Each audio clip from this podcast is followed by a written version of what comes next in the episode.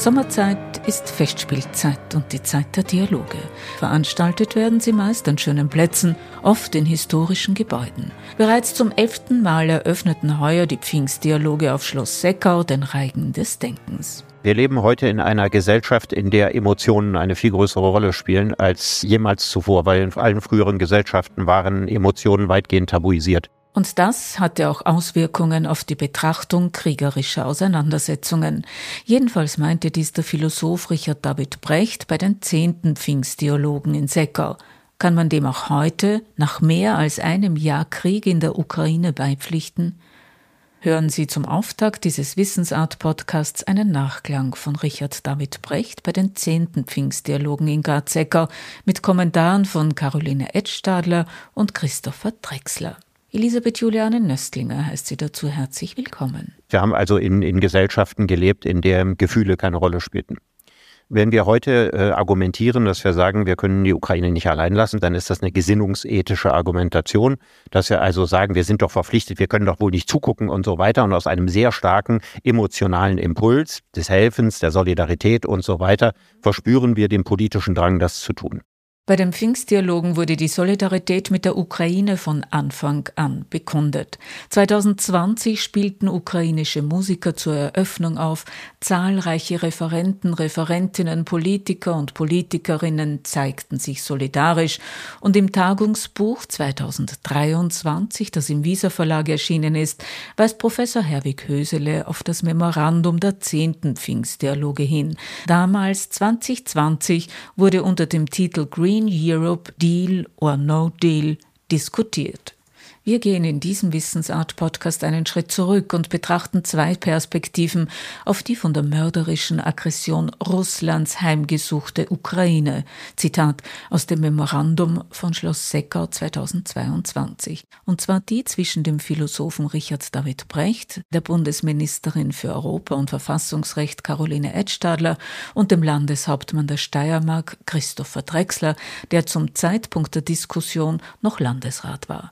Richard David Brecht spricht nun die verantwortungsethische Perspektive an. Die verantwortungsethische Perspektive, die sich fragt, ist das Mittel, was wir hier einsetzen, die Waffenlieferung, etwas, das zu einem guten Ziel führt oder das nicht zu einem guten Ziel führt. Und dann war es so, eben zu sagen, wir bringen damit die Ukraine in eine Position der Stärke. Wir wissen inzwischen, das ist falsch. Erstens werden ein großer Teil der Waffenlieferungen, zum Beispiel die gesamte Lieferung von Panzern, nie an der Front ankommen können. Das ist, glaube ich, logistisch völlig ausgeschlossen. Mit Tempo 30 mit dem Zug 1000 Kilometer Panzer quer einmal durch die Ukraine zu schippern, das wird sowieso nicht passieren. Und zweitens wird mit an ziemlich Sicherheit grenzender Wahrscheinlichkeit Russland die Ostukraine erobern. Und die spannende Frage wird dann nur sein, wie weit die Russen dann weiter vordringen. Das heißt, wir sehen, dass diese Strategie, die Ukraine muss gewinnen, nicht mehr realistisch ist. Wenn wir dann weiter Waffenlieferungen machen, dann verlängern wir damit den Krieg, aber wir schaffen wahrscheinlich für die Menschen in der Ukraine dadurch keine bessere Perspektive. Und da müsste man umdenken, um von der gesinnungsethischen Frage zur verantwortungsethischen Frage zu kommen. Ist es nicht die Aufgabe der Europäischen Union, in diesem mit allem, was ihr zur Verfügung steht, zu überlegen, wie man eine Plattform schaffen kann, wie man diese beiden Fraktionen zusammenbringen kann, in einer Situation, wo wir mit Waffenlieferungen der Ukraine nicht ernsthaft dauerhaft helfen können? Wenn wir keine Waffenlieferungen machen, wäre die Position der Europäischen Union, das tun zu können, deutlich besser, als wenn wir als indirekte Kriegspartei auftreten.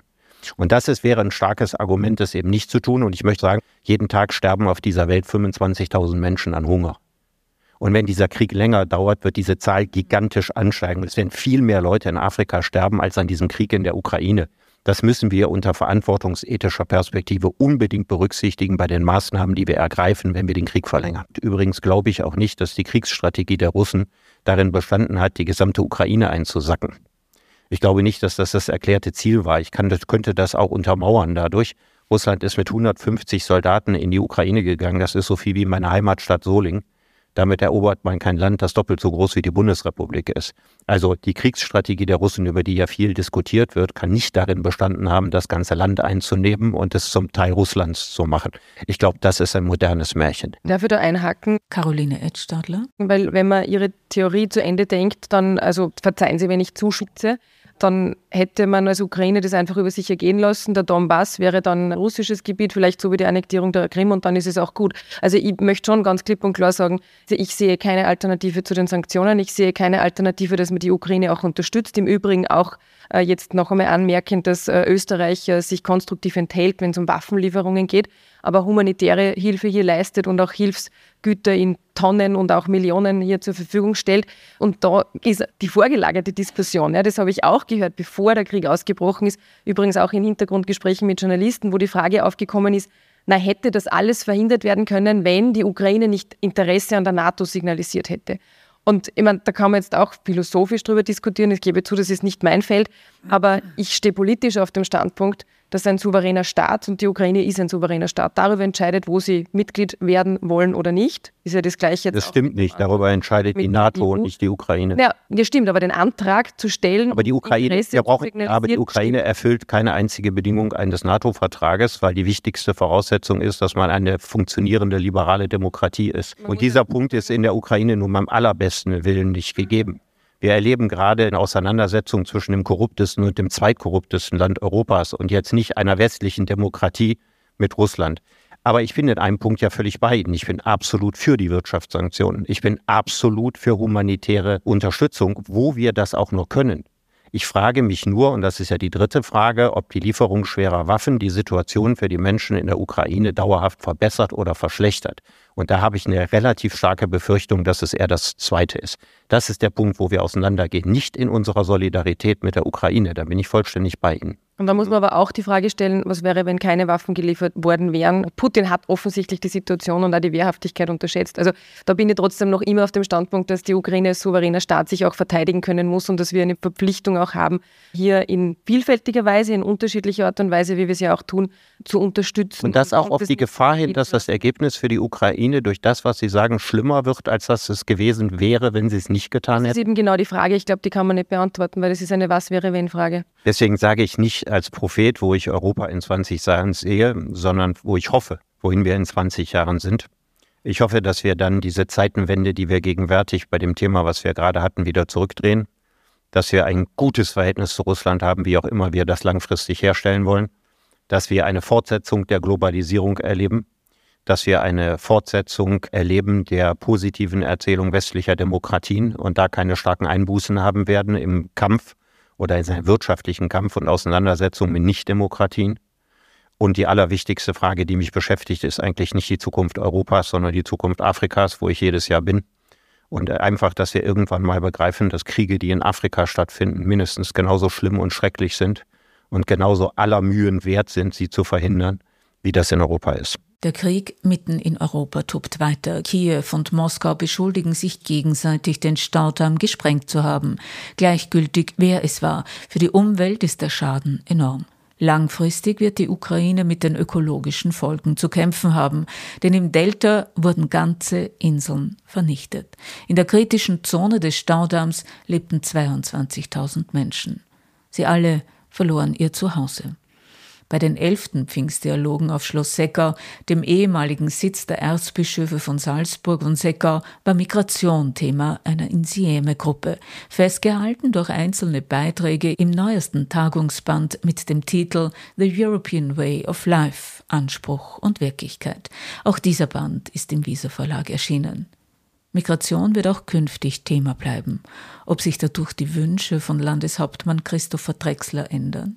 Gilt noch, was er sich 2022 noch als Landesrat für Europa in 20 Jahren wünschte? In 20 Jahren, also ich hoffe, ich, ich habe eine Überlegung vom Herrn Brecht nämlich heute sehr interessant gefunden. Das war die Idee, die Sie vorgestellt haben, dass wir irgendwie jetzt in einer Transformationszeit sind und es wird sich dann irgendwie einpendeln in sozusagen die Mächte China, Indien, USA, Europa, äh, die Gleichgewichte müssen sich irgendwie neu auspendeln und dann würde wieder ein bisschen mehr, sie haben nicht so Ruhe in die Welt äh, kommen, aber, aber Stabilität, nennen wir es einmal so.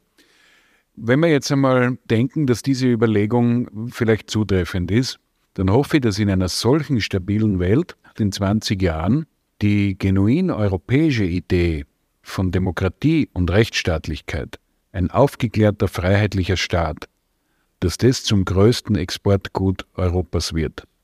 Denn eine der großen Gefahren in dieser Zeit ist die, dass wir irgendwie sozusagen ideologisch kapitulieren vor den Chinas und Russlands dieser Welt. Ja? Oder es einfach nur akzeptieren, dass es halt so ist. Große Teile der Welt kommen halt oder müssen halt ohne Demokratie und Rechtsstaatlichkeit auskommen. Dass wir wissen, welchen Wert Demokratie, Freiheit, Rechtsstaatlichkeit hat. Wir tun ja Europa immer sehr gern relativieren und, und, und, und erklären halt, welche grauenhafte imperialistische Geschichte diesem Kontinent innewohnt. Aber es gibt halt doch auch ein paar wirklich genuin europäische Großleistungen. Und die Werte, eine auf den Ideen der Aufklärung basierte rechtsstaatliche Demokratie, Freiheit, das ist schon was, was man eigentlich als Exportgut definieren könnte. Und vielleicht in einer globalisierten Welt wäre es sehr schön, wenn wir eine globalisierte Demokratie hätten. Also, das ist die Antwort auf die Frage, was ich mir in 20 Jahren wünsche.